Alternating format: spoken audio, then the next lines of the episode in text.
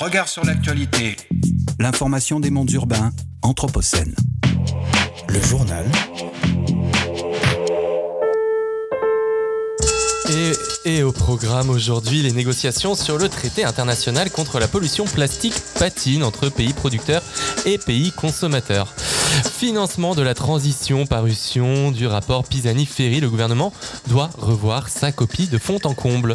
Les Français mangent trop de viande et pas assez de bio. Retour sur les deux derniers rapports qui pointent la consommation alimentaire des Français.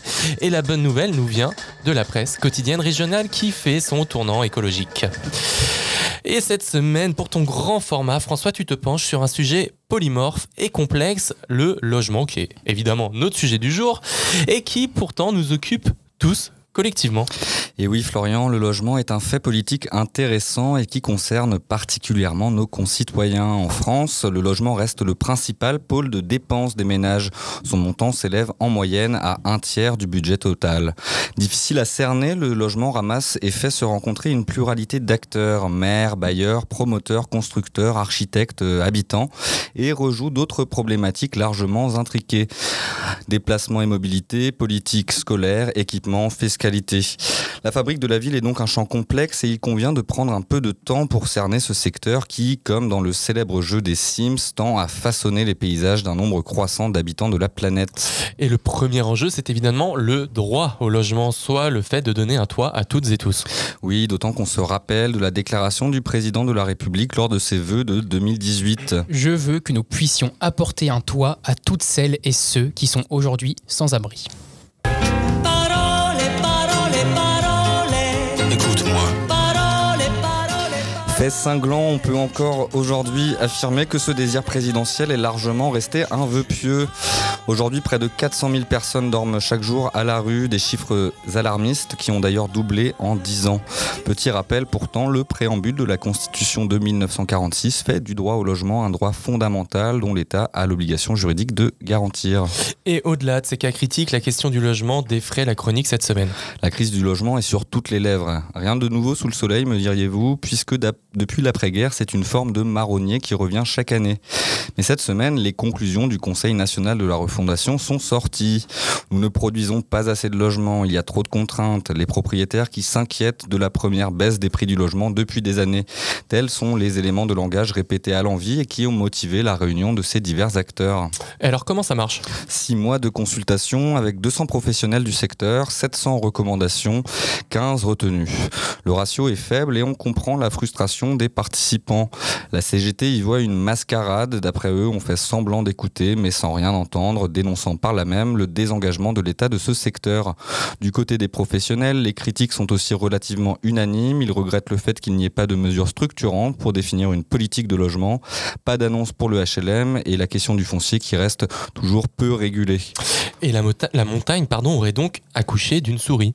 Le rapporteur du texte, David Jay, se veut rassurant. Il y voit une première étape dans la réalisation d'une politique du logement qui aurait besoin d'un choc de décentralisation. Mais les contempteurs du texte regrettent l'attitude d'une administration française peu coutumière de travailler avec des experts de terrain. Plus qu'une consultation, ces derniers auraient préféré une véritable co-construction. Mais quelques mesures pourtant peuvent susciter l'enthousiasme. C'est le cas du BRS, bail réel solidaire, qui permet de dissocier la propriété du foncier de l'achat du logement. Un moyen concret qui permet de lutter contre la hausse exorbitante des prix du loyer. En moyenne, comme le rappelait le ministre Olivier Klein à l'antenne de France Info, le prix d'achat est ainsi divisé par 1,5 via ce dispositif. Autre mesure, le maintien du prêt à taux zéro pour les primo-accédants dans les zones denses et l'habitat collectif, mais pas pour la construction de pavillons neufs. Le zéro artificialisation nette, encore un sigle, ZAN, a lui aussi le vent en poupe, même si se pose toujours la question du périmètre sur lequel le déployer. Autant de mesures que nous aurons le temps d'expliciter plus en détail au cours de nos échanges avec nos invités, mais les chantiers sont multiples, d'autant que la question écologique rejoue et accentue certaines problématiques. Et oui, la question environnementale appelle à une réflexion plus large et une, une inflexion de paradigme, le passage du logement à l'habiter, car habiter, c'est plus que se loger. On habite un territoire quand on loge dans un appartement ou une maison. Il faut donc ouvrir les portes du foyer et tenter de penser hors des murs rassurants du domicile. Et quels sont les champs d'action où intervenir, François? D'abord, la, rénovation énergétique du bâtiment qui est une urgence. En 2017, le secteur résidentiel tertiaire est le deuxième poste d'émission de gaz à effet de serre en France, 20% du total national. Un problème de taille pour engager la réhabilitation de ces biens qui concerne aussi le parc privé. Et les chiffres l'attestent, nous sommes en retard. L'année dernière, 70 000 logements ont été rénovés quand il faudrait opérer 400 000 réflexions, annuelles. De même, la question du cadre de vie est largement traversée par ces questions écologiques. Comment densifier sans artificialiser les sols, rehausser le bâti, vertir les villes, décarboner nos mobilités? Et là encore, les modalités de mise en œuvre de ces redirections sont rendues complexes par des politiques publiques récentes qui ont privé les collectivités locales de leurs ressources, ainsi de la taxe d'habitation qui grève les finances locales d'une manne destinée à l'aménagement du territoire. Comment équiper alors les quartiers densifiés en écoles, réseaux de transport, quand ces derniers ont de moins en moins de budget à y allouer? Et dès qu'on peut, dès qu'on se penche sur l'habité, c'est une véritable boîte de Pandore qui se déplie sous nos yeux. Et tu nous donnes une dernière Bonne nouvelle. Et oui, Florian, c'est le cas de la ville de, de Florence, qui s'est récemment positionnée contre une autre pratique contemporaine qui a trait au logement, l'Airbnbisation. Ainsi du choix de fermer le centre-ville à la location de meublés touristiques dont les conséquences pour le quotidien des habitants ne sont plus à démontrer. Hausse des prix de l'immobilier, muséification et homogénéisation des quartiers, départ des commerces et habitants, baisse des équipements. Un cas qui pourrait aussi faire des émules en France. Prévenir plutôt que guérir des décisions au niveau européen et international pour contraindre les entreprises à prendre part aux défis environnementaux et sociaux. Et oui, ces dernières semaines, deux discussions sur la scène internationale ont eu lieu pour tenter de prévenir plutôt que de compenser les effets sociaux et environnementaux délétères de certains secteurs. À commencer par celui du plastique, pour lequel un traité contre la pollution plastique a été décidé. En effet, ce vendredi 2 juin, ce sont 175 pays réunis à Paris qui ont décidé de travailler sur une première version du futur traité. Et l'enjeu est de taille puisque la production de plastique est grandissante. En effet, au début des années 2000, la production de plastique était de 234 millions de tonnes. Elle a donc doublé en 20 ans. Et si aucune mesure n'est prise, l'OCDE prévoit un triplement de la production pour 2060, avec plus de 1,2 milliard de tonnes de plastique produit annuellement. Cela va sans dire qu'il est urgent d'agir. Mais ce traité, comme toute mesure contraignante, fait débat, n'est-ce pas, Damien? Effectivement, dès lors qu'on touche au sacro-saint modèle consumériste et productif, le sujet devient clivant. On observe d'ailleurs une scission au sein des 175 pays. D'un côté, on retrouve les pays où le plastique fait partie intégrante du modèle économique. C'est le cas notamment des pays asiatiques, dont la Chine, qui assure une grande partie de la production. C'est également le cas des États-Unis, qui, eux, sont de grands consommateurs, ou encore de l'Arabie saoudite, qui soutient la production d'énergie fossile, la matière première du plastique. Eux militent pour que chaque État puisse fixer leurs propres objectifs. Quand d'autres, les pays de l'Union européenne, d'Afrique et d'Amérique latine, militent pour des objectifs globaux visant à réduire la production et l'usage à l'échelle planétaire comme le rappelle Henri Bourgeois-Costa, expert de la, fondation, de la fondation Tara Océan. On touche là à nos modèles de société et à la question de la sobriété, mais la science est claire, nous ne mettrons jamais fin à la pollution plastique sans réduire sa production. Autre sujet clivant dont tu voulais nous parler, celui de la loi européenne sur le devoir de vigilance. Oui, c'est selon Manon Aubry, députée européenne pour le groupe de la gauche, la première fois où elle observe un lobbying aussi important contre une directive. Et pour cause, d'après elle, le Parlement européen prend enfin ses responsabilités face à l'impunité des multinationales dix ans après le drame du Rana Plaza. Et qu'entend faire ce texte plus concrètement? Alors voté par une large majorité de députés européens, ce texte vise à forcer les grandes entreprises à limiter leurs atteintes à l'environnement et les violations des droits sociaux dont elles sont notamment responsables à l'étranger. Par ce texte, les entreprises de plus de 250 salariés, pesant plus de 40 millions d'euros de chiffre d'affaires en Europe et 150 millions à l'international, deviendront juridiquement responsables des violations des droits humains et des dommages environnementaux causés sur leur ligne de production. Et dans le cas où les entreprises ne respecteraient pas ces obligations? Ils feront l'objet de lourdes amendes pouvant aller jusqu'à 5% de leur chiffre d'affaires net mondial. Les entreprises de pays hors Union pourraient se voir exclues des marchés publics européens. Mais ces risques de sanctions sont ceux issus du Parlement européen et rien n'indique clairement qu'ils soient votés en l'état, puisque ce texte n'est pas la version définitive et qu'il doit encore être soumis à l'arbitrage du Conseil européen. Affaire à suivre. En bref, cette semaine. C'est officiel, la première mine de lithium du Portugal va ouvrir. C'est un avis de l'agence portugaise pour la protection de l'environnement qui l'a autorisé la semaine passée en contrepartie de garanties environnementales. Un geste fort pour les Lusitaniens qui possèdent les plus grandes réserves européennes de ce métal crucial pour la transition énergétique et la construction des batteries. Un moyen pour l'Union européenne de réduire sa dépendance aux importations vis-à-vis de la Chine notamment. D'autres projets d'ouverture de mines et de raffineries pour le traité sont d'ailleurs en cours d'étude. L'importance de visibiliser la toxicité pardon, des PFAS pour les personnes contaminées. Des géants de l'industrie chimique sont mis en accusation pour les risques qu'ils font courir sur les populations. Récemment, des riverains, associations et syndicats ont décidé d'attaquer le groupe chimique Arkema situé à Pierre-Bénite par rapport au rejet massif de PFAS dans le Rhône. Certains requérants seraient ainsi touchés par des troubles de la thyroïde et des cancers pédiatriques. Ils demandent qu'une campagne de mesure de la contamination soit réalisée afin d'objectiver les risques pour les riverains et pour légiférer en conséquence. Une avalanche juridique et écologique sur les stations de ski de la Maurienne. Les perspectives de développement des stations de ski de la Maurienne prennent un coup d'arrêt. Le mardi 30 mai 2023, le tribunal administratif de Grenoble a rendu une décision inédite en annulant le SCOT, le schéma de cohérence territoriale de la vallée, qui datait pourtant de 2020. Cette décision fait suite à un recours porté par différentes associations environnementales et locales. En cause, l'extension du domaine skiable sur des sites encore vierges, la création de nouveaux lits et d'autres aménagements dans le but d'accroître l'attractivité des stations. Pour les associations, cette victoire rappelle l'irrationalité de ces projets face au changement climatique et leur incompatibilité avec les enjeux du 21e siècle. Matignon pensait confier un rapport sur la transition écologique à un économiste en droite ligne avec ses positions et dont les résultats ne dérangeraient sans doute pas trop le gouvernement. Sauf que, bah, sauf que même Jean Pisani-Ferry, soutien d'Emmanuel Macron de la première heure, quand il se penche un peu sérieusement sur le sujet, eh bien, il se voit obligé de dénoncer l'inaction du gouvernement et de proposer des solutions qui vont complètement à l'encontre des postures macronistes.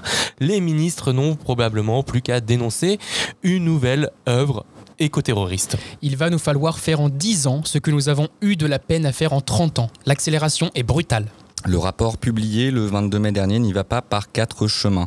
La politique environnementale de la France est à revoir, il faut accélérer et vite. Réalisé avec l'inspectrice générale des finances Selma Mahfouz, rapporteuse de la mission, les auteurs chiffrent le coût de l'adaptation aux objectifs environnementaux que la France s'est donné à travers les accords de Paris. De 250 à 300 milliards d'euros de dettes en plus en 2030 et jusqu'à 34 milliards d'investissements publics supplémentaires par an. En déplaise à Gabriel Attal, ministre des Comptes publics ou à Bruno Le Maire, ministre de l'économie et des finances, il va falloir faire de la dette. Gabriel Attal a en effet précisé que la France ne pouvait pas se permettre de créer plus de dettes pour financer la transition et Bruno Le Maire que le rôle de l'État était de baisser les impôts et non de les augmenter. Et là encore, le gouvernement tombe dans son propre jeu de la probité économique, que ce soit les experts du GIEC ou l'économiste Jean Pisani-Ferry, un même constat s'impose, ne rien faire nous coûtera beaucoup plus cher que d'enclencher un plan massif d'investissement dans l'adaptation et la réduction des émissions de gaz à effet de serre. Et ce n'est pas le seul point sur lequel le gouvernement est en désaccord avec le rapport pardon est en désaccord avec le gouvernement. Sans justice sociale, la transition n'a aucune chance d'aboutir. Jean Pisani-Ferry milite pour un impôt sur le patrimoine des plus riches, c'est-à-dire de taxer le capital. Voilà un nouveau tabou qui tombe. Le rapport propose de taxer les 10% des Français les plus riches à hauteur de 5% de leur patrimoine. Et plus encore, les rapporteurs soulignent que ni l'innovation technologique ni les marchés sont en capacité de résoudre l'équation climatique et que seule l'action volontariste de l'État peut y parvenir. Finances climatiques, les investissements dans le solaire vont dépasser cette année ceux dans le pétrole. C'est ce qu'estime l'Agence internationale de l'énergie qui y voit un tournant majeur. Aujourd'hui, pour 1 euro investi dans le pétrole, 1,7 euros l'est dans les énergies décarbonées. Ces investissements devraient atteindre 1700 milliards de dollars en 2023, soit une hausse de 25% en deux ans. Et comme tout changement majeur, il faut le questionner. Oui, car les investissements dans le pétrole continuent eux aussi de croître, certes moins vite, mais nous éloignent toujours plus de la neutralité carbone. Un peu plus de 1000 milliards de dollars sont encore dirigés vers des énergies carbonées, un niveau deux fois plus élevé que les recommandations pour 2030 du scénario net zéro de l'Agence internationale de l'énergie. Les Français mangent trop de viande et pas assez de produits biologiques, c'est ce qui ressort de deux rapports publiés récemment. Le premier est issu de la Cour des comptes. Il pointe la nécessité de définir et rendre publique une stratégie de réduction du nombre de vaches élevées dans les exploitations agricoles. Les bovins sont les principaux émetteurs de méthane, un gaz à effet de serre beaucoup plus puissant que le CO2, mais dont la dissipation dans l'atmosphère se fait plus rapidement. Mais ce n'est pas au goût des éleveurs ni du gouvernement. Et oui, la France est le premier producteur de viande bovine d'Europe et l'élevage représente près de 12% de ses émissions de gaz à effet de serre. Pourtant, Arnaud Rousseau, président du syndicat agricole FNSEA, s'est dit agacé et blessé sur France Info. Il pointe le fait que la France importe près de 25% de sa viande et qu'une réduction de cheptel ne ferait, ne ferait qu'augmenter les importations. De son côté, le gouvernement redoute un phénomène à la hollandaise où une politique de diminution du cheptel a entraîné manifestations monstres et l'arrivée de l'extrême droite en tête au Sénat. Et l'enjeu se situe donc tout autant sur la consommation que sur la production. Il faut manger moins de viande. Déjà, d'un point de vue sanitaire, un tiers des adultes consomment davantage que le plafond des 500 grammes par semaine de viande rouge préconisé par le Plan national nutrition santé. Pourtant, les effets sur la santé ne sont plus à démontrer. La surconsommation de viande augmente le risque de cancer colorectal. Avec 85 kilos consommés par habitant en 2022, un Français mange deux fois plus de viande que la moyenne mondiale.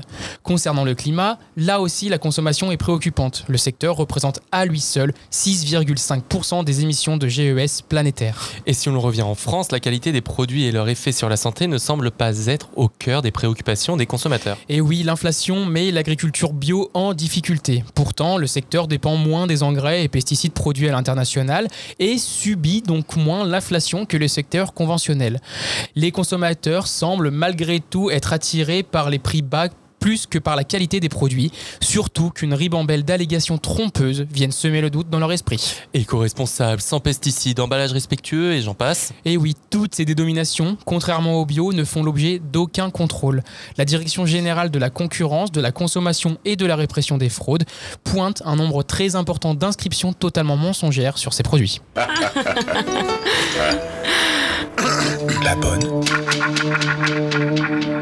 semaine.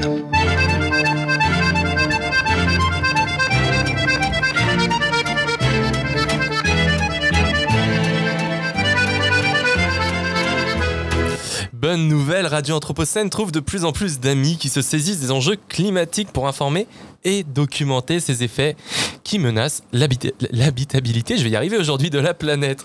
Et oui, Florian, et puisque les bonnes nouvelles concernant le traitement de l'information scientifique dans les médias sont rares, il convient de souligner quand de bonnes choses se passent. Et c'est le cas de l'action coordonnée par 50 titres de presse régionale qui ont décidé de sortir le 31 mai dernier un numéro spécial consacré aux effets du changement climatique et intitulé Enquête de demain.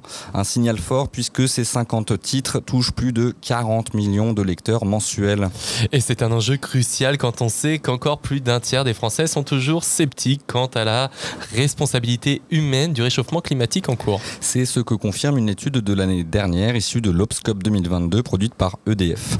Alors même que les conséquences dramatiques du changement climatique ne sont plus des projections alarmistes et lointaines, mais une réalité visible et palpable, le révisionnisme quant à la responsabilité des activités humaines dans le dérèglement climatique connaît une, préoccupa- une progression préoccupante. En 2019, 70% des sondés acceptaient le fait qu'il y ait un changement climatique d'origine humaine. Ils ne sont plus que 63% en 2022.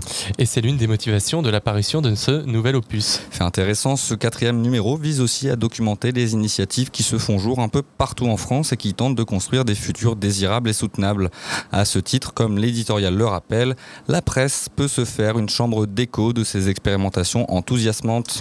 Alors que les enjeux liés au réchauffement climatique et la perte de la biodiversité se font chaque jour de plus en plus pressants, nous, titres de la presse quotidienne régionale, sommes bien conscients du rôle tout particulier que nous jouons aussi, tant pour éveiller les consciences que pour mobiliser nos lecteurs et leur permettre de se projeter dans cet avenir à construire. Regard sur l'actualité. L'information des mondes urbains, Anthropocène. Le journal